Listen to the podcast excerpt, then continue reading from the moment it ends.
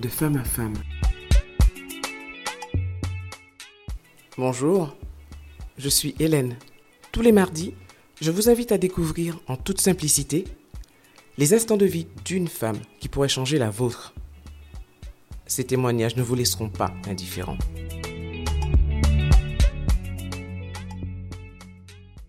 Bonjour à tous, bienvenue dans ce nouvel épisode de votre podcast de femme à femme.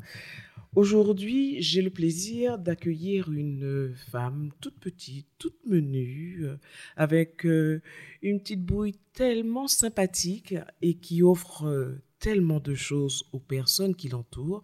Elle en a fait euh, son quotidien. J'ai le grand plaisir d'accueillir Sabine. Bonsoir Sabine. Bonsoir Hélène. Comment vas-tu Sabine? Je vais très très bien. Ah, mon Très belle journée. Oh, quelle pêche. Moi, j'adore ça. J'adore ça. C'est super. C'est super. Alors, Sabine, euh, je t'ai parlé du concept euh, du podcast de femme à femme. Oui. Que tu as a priori aimé, hein? Ah, j'ai carrément adoré. Merci beaucoup. Et, euh, et, tu as bien sûr accepté, puisque tu es là aujourd'hui avec nous, d'être mon invité. On connaît le, principe de ce podcast, qui est donc de parler d'une tranche de vie euh, de, de, nos vies de femmes et de montrer qu'on s'en sort et de montrer comment on s'en est sorti. Donc aujourd'hui, dis-nous vite, quelle tranche de vie que tu souhaites partager avec nous aujourd'hui? Alors, ma tranche de vie sera de 22 ans à 35 ans. Diantre, elle est longue cette tranche. Qu'est-ce qui s'est passé pendant toutes ces années donc?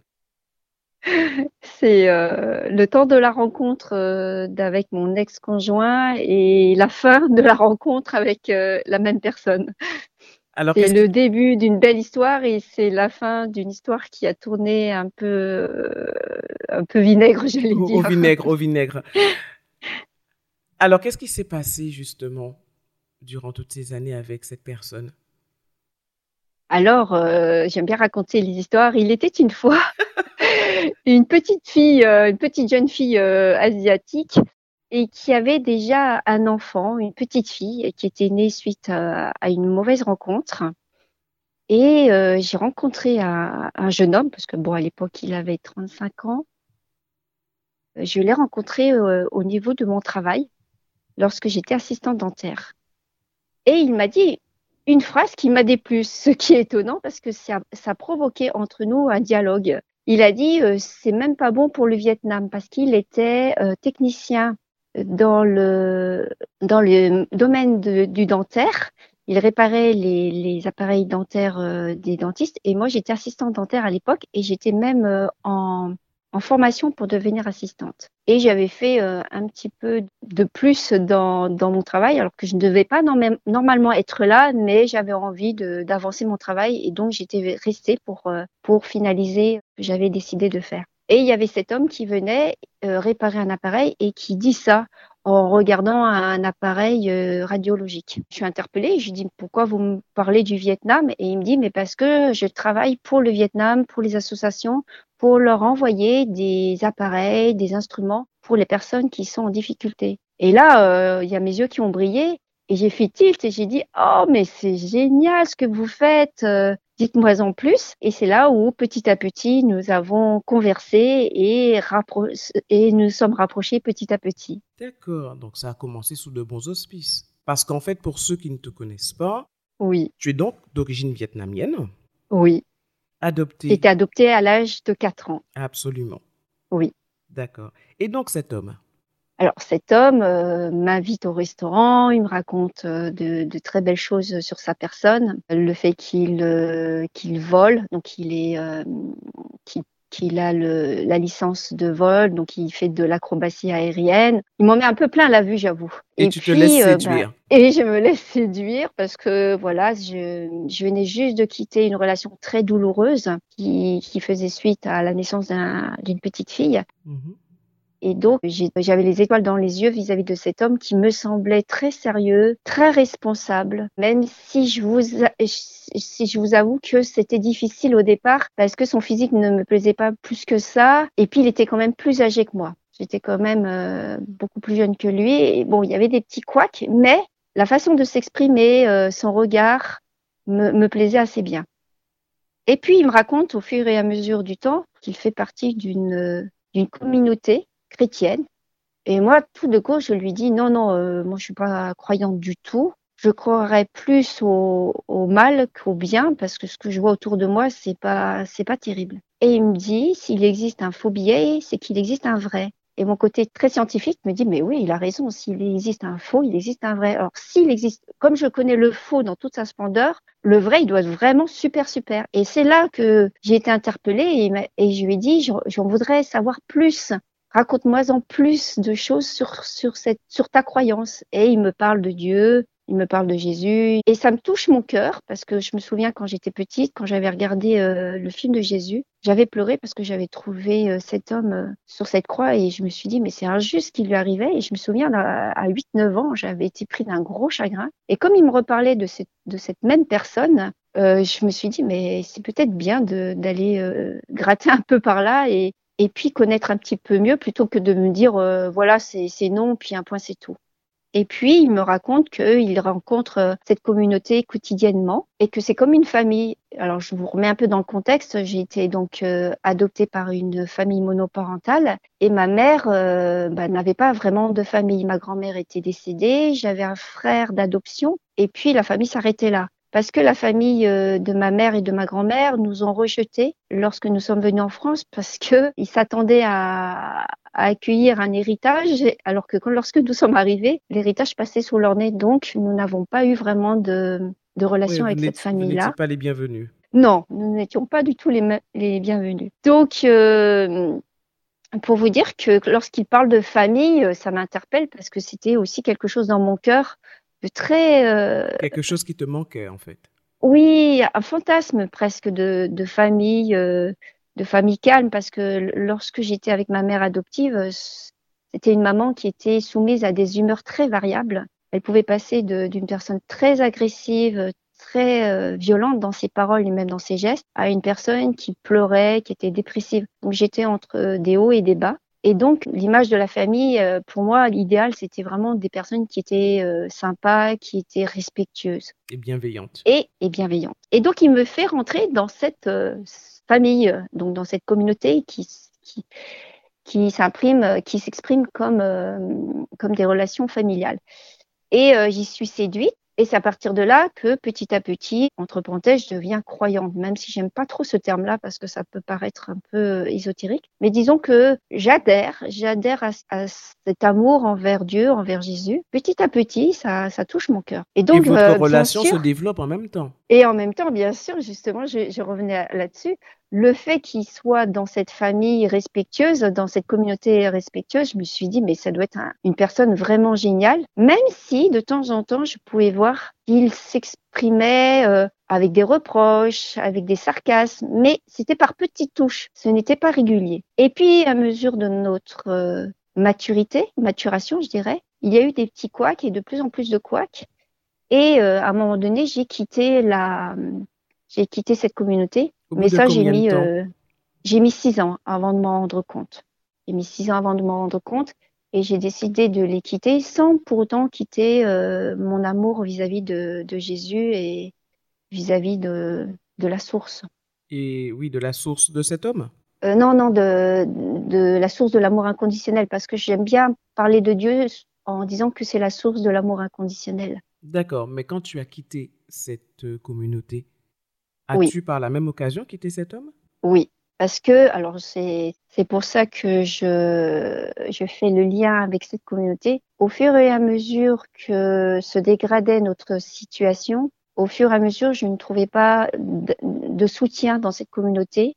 Je voyais de plus en plus que ça faisait miroir. C'est-à-dire que la communauté disait il faut faire ceci, et dans mon couple, il fallait que je fasse ceci et je craignais beaucoup cet homme qui était finalement après devenu mon mari. Et nous avons vécu ensemble euh, à peu près une dizaine d'années. Et petit à petit, je, je sentais qu'il y avait un rapport de force entre nous deux, de soumission, de dominé dominant. Et lorsque je ne faisais pas comme il, il entendait, il me critiquait et il me rabaissait quotidiennement. Mais tu n'as pas subi de violence physique alors, si à la fin, en fait, ce qui s'est passé, c'est que j'ai quitté cet homme trois fois. Une première fois, je me suis presque enfuie de la maison parce qu'il me faisait peur psychologiquement, parce qu'il avait une manière d'imposer sa présence, euh, sa parole. Lorsqu'il était dans, dans cette euh, vibration, il rabaissait euh, les enfants, il me rabaissait, et j'avais développé envers lui une, vraiment une, une phobie de sa présence. Et lorsqu'il venait, j'avais le cœur qui, qui battait la chamade. Donc la première fois, je me suis enfuie. Et puis il a fait un chantage avec les enfants. J'ai eu très peur, je suis revenue. Après, j'ai eu le courage. Sans les enfants. J'étais partie avec les enfants, mais à un moment donné, il m'a fait du chantage affectif en disant que si je ne revenais pas avec les enfants, il allait euh, porter plainte et que j'allais euh, que je n'allais plus revoir mes enfants. D'accord. Donc par peur, je suis revenue. Et puis on a essayé de, de rebâtir, mais euh, à chaque fois ça ne ça ne fonctionnait pas. Donc je suis repartie une deuxième fois. Et cette fois-ci, il a fait du chantage à l'argent. Il disait, ben, bah, maintenant tu te débrouilles. Je... Bon, il était même, il a été même jusqu'à mentir. Je rentre pas dans les détails parce que ce n'est pas nécessaire, mais mhm. à la fin, finalement, euh, je me suis dit, il vaut mieux que je vive avec, avec mon bourreau plutôt que d'être à l'extérieur parce que il me disait, je te fais suivre. Enfin voilà, il me disait, j'ai plein de choses contre toi et il suffit que je fasse quelque chose et tu perds tout.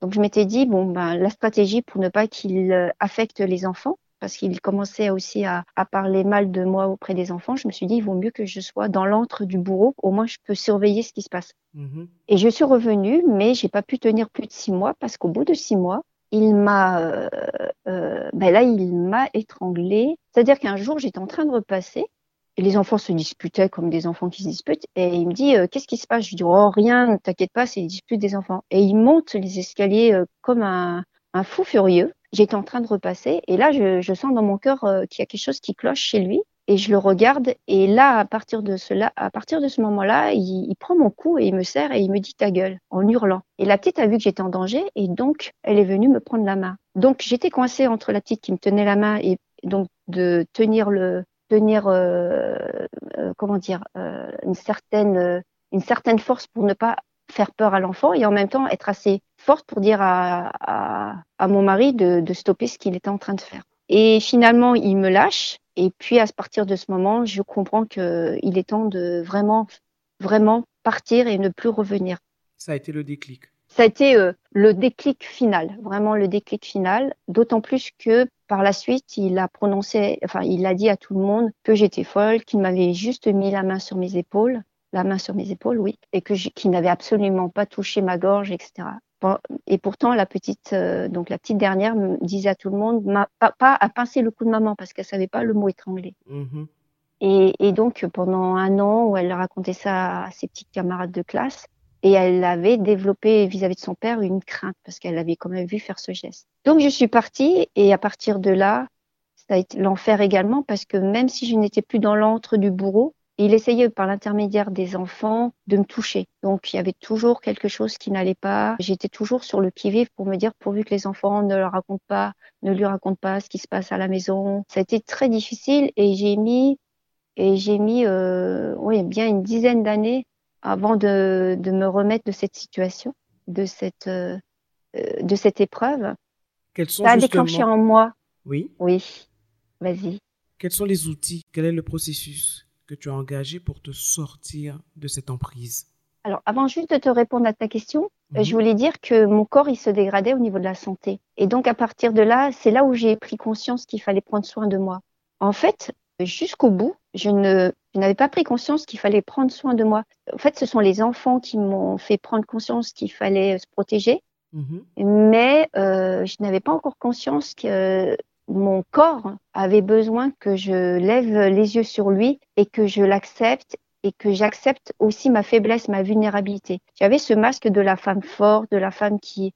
Alors ça, c'est un peu mon côté asiatique où je souris même si c'est triste, même si je suis en colère. Et donc, dans ce moment-là, il a fallu que mon corps tombe malade donc, qu'est-ce qui s'est passé? Il s'est passé que j'ai eu de l'eczéma sur ma gorge et euh, j'ai dû faire appel à, une thérapeute amie pour qu'elle euh, ben, pour qu'elle m'aide à, à, prendre conscience que cet eczéma, ça ne venait pas du ciel, mais ça venait bien de des conséquences du stress post-traumatique que j'avais vécu dans cette épreuve-là, dans cette situation. De couple. Et donc les outils que j'ai développés suite à, cela, c'est déjà l'outil de d'écouter mon corps. Ça a été la première étape. Mes besoins, oui. De poser des limites euh, vis-à-vis euh, de ceux qui euh, avaient tendance à, à, abuser de ma gentillesse ou de ma naïveté, je dirais même. Et à partir de ce moment-là où je me suis dit, il est temps que maintenant je prie dans mon cœur de trouver le chemin pour arriver à, me retrouver parce que je ne savais même plus comment je m'appelais. J'avais perdu une certaine euh, vision de moi-même, une certaine identité. Même si, ce qui est incroyable, c'est qu'il y avait comme un, c'était comme si j'étais skisée en deux. Il y avait une partie de moi qui était très sage, qui voyait les choses, qui observait, mais qui restait dans l'ombre. Et puis une autre, euh, donc là maintenant, je le comprends avec la maturité que j'ai prise et le fait que aussi j'ai pris des cours de psychologie pour comprendre comment je fonctionnais. Ben, cette autre partie, c'était mon enfant intérieur, ma petite fille intérieure, qui voulait que je prenne soin d'elle. Mais à l'époque, euh, je disais, il y a une partie de moi qui est comme euh, comme paralysée, comme paniquée, inconsciente. Il y avait ce conflit intérieur qui était terrible, où euh, il y avait une partie qui avait toujours envie d'être aimée, d'être appréciée, d'être regardée et surtout de ne plus être critiquée. Et cette autre partie qui était très sage et qui disait ça va aller, fais confiance, continue à avoir la foi, entoure-toi des personnes qui vont te soutenir, qui vont t'aider. Donc il y avait la prière et il y avait aussi euh, les, les, personnes qui m'ont vraiment aidé, thérapeutes, amis. Et donc le fait que je me sois entourée le fait que je, je me donne l'occasion d'aller euh, faire un voyage au travers de mes de ma vulnérabilité, c'est ça qui m'a permis de m'en sortir et de mettre en place toute ma résilience qui était là, mais dont je ne savais pas utiliser les clés. Tu étais partie très loin de lui, géographiquement parlant? Non, j'étais partie à 17 km, donc c'était vraiment pas. C'est pas grand chose, c'est pas grand chose, mais c'est pour les enfants peut-être. Je ne pouvais pas parce que nous étions en, garde alternée, donc je ne pouvais pas m'éloigner. Et donc euh, du jour au lendemain, alors je, je, raconte cette anecdote parce que quand même, euh, après l'avoir vécu, on peut en rire, mais sur le coup, on n'en rit pas du tout. C'est que euh, j'ai quitté donc mon HLM au mois d'août je me rends compte que le 8 août, ça va pas pouvoir se faire parce que trop de pression. Je prends conscience que je ne veux pas séparer la, fratrie et donc j'essaie de revenir euh, donc là où j'habitais à l'époque. Et euh, les personnes des HLM me disent non, c'est impossible de reprendre votre logement parce que on l'a attribué à quelqu'un d'autre. Donc je me suis retrouvée sans logement. Je me suis retrouvée sans les enfants parce que le, le conjoint les avait pris. Je me suis retrouvée sans travail et je me suis dit, mais là, euh, je fais quoi? J'ai pris mon camping-car, j'ai tout redéménagé de, parce que j'avais trouvé un logement euh, sur Bordeaux et j'ai pris mon camping-car, j'ai tout remis dedans. Je suis revenue sur Creuseuil, donc là où j'habitais à l'époque, et euh, j'ai plaidé ma cause en disant laissez-moi au moins 15 jours pour que je me retourne. Et les personnes des HLM ont dit oui, les responsables des HLM ont dit oui. Et en 15 jours, ils m'ont proposé un autre logement plus petit mais en 15 jours, j'ai eu quand même un nouveau logement. Donc, euh, j'ai respiré et j'ai pu retrouver euh, mes petits. J'ai continué à faire... Euh, oui, oui, oui, oh oui, ça y est, je me souviens. J'ai pu passer mon, mon diplôme de, de psychologie à cette époque. Est-ce que tu avais repris des études à cette époque-là J'avais repris des études, euh, oui, euh, j'avais repris des études et j'étais à ma quatrième année et je devais passer le, le, les examens en octobre. Et en fait, ce qui s'est passé, c'est que je suis tombée malade, j'ai eu des migraines euh, extrêmement douloureuses. Donc, j'ai dû passer mon examen en décembre que j'ai réussi. Mais il faut dire que dans cette année-là, donc je vais la citer, c'est l'année 2004, c'est cette année-là, j'ai retrouvé au Vietnam mes parents d'origine. Donc, c'est une année c'est une année de douleur, mais c'est aussi une année de bénédiction extrême parce que euh, suite au fait que j'ai dû revenir en France, retrouver un logement, j'ai été je, je, je t'avoue que j'étais vraiment dans une grande difficulté psychologique et, et, et j'avais besoin de retourner dans mon orphelinat que, dans lequel j'étais reçue comme une reine par l'ancienne directrice de mon de l'orphelinat dans lequel j'étais quand j'étais toute petite et qui m'a accueillie pendant une semaine et c'est à cette occasion-là que j'ai pu euh, retrouver ma famille euh, d'origine d'une manière euh, incroyable, d'une manière miraculeuse. Mais ça n'a pas eu, ça a eu des conséquences sur mon sur mon physique parce que ça m'a fait un tel choc que j'en ai j'ai eu euh, des migraines. Donc, je pense que c'est le choc du fait de revenir euh, sur mon, sur mon idée de m'échapper à Bordeaux et aussi l'idée, euh, le fait que j'ai retrouvé ma famille d'origine. Mais malgré cette crise de migraine, tu as pu mener à terme ton projet d'études. Oui, exactement. Donc je l'ai réussi et j'ai pu euh, après petit à petit me mettre à mon compte en, bah, voilà, en travaillant en parallèle parce que tu- on n'a pas des clients comme ça du jour au lendemain. Il faut se faire connaître. Et euh, pour me faire connaître, j'ai fait des conférences, euh, j'ai créé une association, j'ai créé du lien et petit à petit, euh, les gens sont venus vers moi. À quel partir de quel moment ton ex-conjoint, tu considères que tu as réussi à lui faire comprendre qu'il n'avait plus aucune emprise sur toi? Alors, je lui ai, je n'ai jamais fait cette, euh, cette démarche de lui faire comprendre qu'il n'avait plus d'emprise euh, sur moi. Par contre, j'ai fait moi ma, pro- ma propre démarche vis-à-vis de, de moi à moi, de me dire cette personne n'aura plus d'emprise sur moi. Et ce qui a mis le, le, le signe de cela, le signe que je me suis mise, c'est que j'ai porté plainte. Je n'avais pas osé de porter plainte euh, dix ans auparavant. Je savais qu'il allait y avoir une, une fin. Et je me suis dit, j'ai créé une, une association pour aider les femmes qui sont battues et qui, ont, sou- qui sont soumises à du harcèlement moral, psychologique et sexuel euh, dans leur couple. Je leur dis de porter plainte et moi, je ne l'ai pas fait. Donc, dix ans, moins un jour, j'ai porté plainte et j'étais très fière. Et c'est à ce moment-là que pour euh, mon propre euh, état d'esprit, je me suis dit, cette fois-ci, il n'aura plus d'emprise sur moi Et tu savais que tu étais guérie? et je savais que j'étais guérie.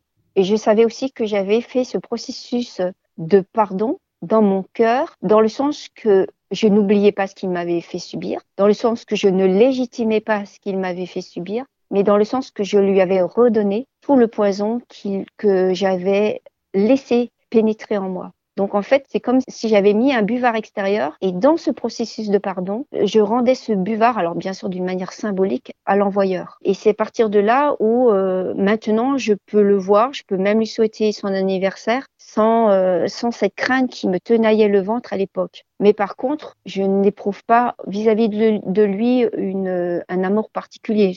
J'éprouve du respect, euh, j'éprouve euh, du, comment dire, euh, de la fermeté, c'est-à-dire que je ne me laisserai plus faire s'il me disait quoi que ce soit. Donc, je me sens beaucoup plus forte à l'intérieur. Alors, s'il fallait résumer, pour moi, hein, par rapport à ton histoire, les deux mots qu'il faut retenir pour sortir justement de cette emprise, je dirais la foi Oui, que tu as toujours eue Oui.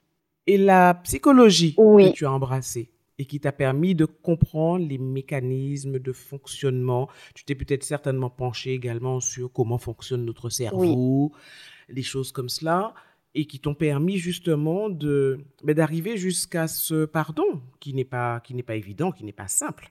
euh, c'est, c'est, je crois que c'est le, le plus difficile. Il est sans doute nécessaire. Il est sans doute nécessaire, mais c'est très difficile. Mais c'est passé en fait, euh, si j'ai, si je reviens vraiment sur le passé, euh, il y a une dame qui m'a dit il faudrait que tu te pardonnes et moi je lui avais dit jamais de la vie. Et en fait, c'est passé par le fait que je me pardonne pour que je puisse pardonner à l'autre. Parce qu'en fait, je me suis dit si je me pardonne, ben, de m'être trompée, d'avoir euh, laissé faire ces choses-là, ça me paraissait logique après de, de relâcher toute la toxicité que j'avais reçue. Donc, je me suis moi-même désintoxiquée, décontaminée de mes propres croyances sur moi-même. Et en même temps, parallèlement, ça me paraissait logique avec mon système scientifique dans ma tête, comme le vrai billet et le faux billet. Je me suis dit, c'est aussi logique que je lâche prise par rapport à ce qu'il m'a fait subir. Mais ce qui ne m'empêche pas de briser le silence et de parler de l'emprise et ces femmes qui, qui restent par loyauté par rapport aux enfants, ces femmes qui restent dans le silence parce qu'elles ont peur des conséquences de leurs actes. Mhm.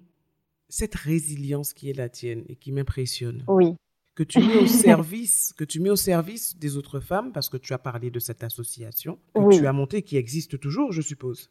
Alors, elle n'existe plus parce que à un moment donné, je me suis, euh, j'allais dire, épuisée. Euh, Oui. Je n'avais pas assez de soutien euh, vis-à-vis, voilà, vis-à-vis des bénévoles. Au début, tout le monde est là, et puis au fur et à mesure du temps, euh, le bénévolat euh, s'estompe. Et je t'avoue que euh, aujourd'hui, l'association qui s'appelait l'entraide aux victimes d'abus, Eva, parce que je trouvais ça joli, Eve, c'est la vie. Au bout de Mhm. 3-4 ans, je l'ai arrêtée parce que je recevais des cas de plus en plus lourds et je, je ne pouvais plus faire face. C'est ça. Et, et j'étais toute seule et je ne pouvais pas travailler bénévolement et subvenir aux besoins de la famille. D'accord. Quel conseil tu donnerais justement à toutes ces femmes Oui. qui sont sous l'emprise de quelqu'un? Quel conseil leur donnerais-tu aujourd'hui? Alors, le premier conseil que je leur offrirais, ça serait plutôt une piste de réflexion. C'est comment tu te sens dans ton corps, comment tu te sens au quotidien. Parce que beaucoup de femmes qui sont sous emprise, on néglige notre corps, on néglige euh, ce qui fait notre euh, vitalité et on s'use et on s'use et ce que moi j'appelle après le burn-out familial, le burn-out parental et c'est à ce moment-là que la catastrophe arrive.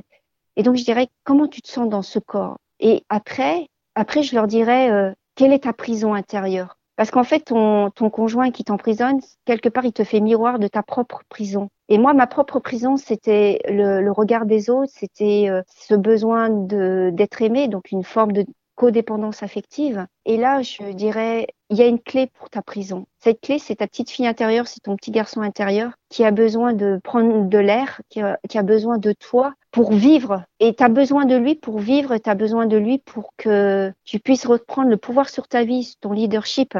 Donc, vraiment, deux regards. Le regard sur que ton corps ressent et le regard sur euh, ta propre prison intérieure, sur tes propres croyances sur toi-même. Est-ce que c'est juste ce que l'on dit sur toi? Est-ce que tu vaux pas mieux que ça? Quand tu commences à regarder ta lumière, là tu as envie de t'envoler et là plus rien ne te fait obstacle. La petite touche d'espoir que tu pourrais donner, c'est justement qu'il existe, euh, quelle que soit la situation, une clé? Oui. Même dans le même euh, dans les cas le, les, les, plus difficiles parce que euh, je n'ai pas tout raconté mais il y a eu des moments où j'ai même euh, voulu en finir et, et, et je me suis dit non non non non non non la vie est plus forte que tout. Ça n'a pas dû être simple. C'était pas simple mais on y arrive. Oui et aujourd'hui tu donnes beaucoup puisque ton quotidien c'est justement je crois d'accompagner les personnes pour qu'elles euh, elles fassent rejaillir justement ben, cette lumière qui a en elles, qu'elles laissent parler leur, leur enfant intérieur. Dis-moi si je me trompe. Oui, oui, c'est exactement ça. Et, euh, et en fait, c'est sortir de ce mensonge dans lequel on s'est enfermé. Et, et c'est ça, en fait, l'espoir que je veux donner. C'est euh, arrêter de vous mentir et, arrêter de croire aux mensonges que les autres disent de vous. Arrêtez de croire à ce mensonge. Et, et vous êtes, en fait, j'avais euh, cet après-midi une patiente qui me parlait de la valeur d'elle-même et je lui disais, mais sur quelle base tu poses ta valeur? Sur tes actes ou sur ton être? Et la plupart des, des, personnes posent la base de leur valeur sur leurs actes et non sur leur être. Et les actes et ne nous définissent pas, c'est cela? Absolument. On porte la vie en nous et cette vie, elle, elle est dans l'enfant intérieur. C'est cette flamme et on n'a pas à l'éteindre. C'est pour ça qu'on a en nous une vieille sagesse qui est là et qui, et qui va tout doucement euh, revitaliser cette flamme. En tout cas, sincèrement, je suis euh, émue de, de, de ce que tu nous as raconté parce que tu tu as passé des moments franchement qui ne sont pas simples, mais des moments qui ont duré euh, longtemps, à l'échelle d'une vie, je trouve, qui pour toi euh, sont derrière toi parce que l'instant présent compte et l'instant présent est merveilleux. Exactement. Et c'est vrai ce que tu dis, c'est l'instant présent qui compte. Et, et, ce, et ce présent que l'on veut, présent, c'est aussi un cadeau. Hein. Quand on dit je te fais un présent, c'est aussi un cadeau. Donc faisons-nous ce cadeau d'être dans ce moment présent, bien dans sa peau, bien dans sa tête. Et bien avec, euh, avec les personnes qui nous entourent. Ça va être alors le mot de la fin parce qu'il va de falloir qu'on se quitte. Merci oui. grandement d'avoir été mon invitée, Sabine. Avec plaisir. Dernière petite question. Si on te dit, quand on te dit de femme à femme, qu'est-ce que ça t'inspire? Alors, euh, c'est une image qui me vient, c'est on prend un thé ensemble et on est complices et on s'échange nos, notre flamme et on l'unit ensemble pour faire une belle flamme euh, unifiée. C'est ça que ça m'inspire. Femme, femme à femme, ça ferait flamme à flamme. Merci beaucoup pour l'image, elle est magnifique. Je te souhaite vraiment euh, de très très très belles journées, qu'elles soient tout aussi lumineuses que celles d'aujourd'hui. Merci. Merci beaucoup, Hélène. À, et je te dis à très bientôt, Sabine. Avec grand plaisir. Au revoir. Bye.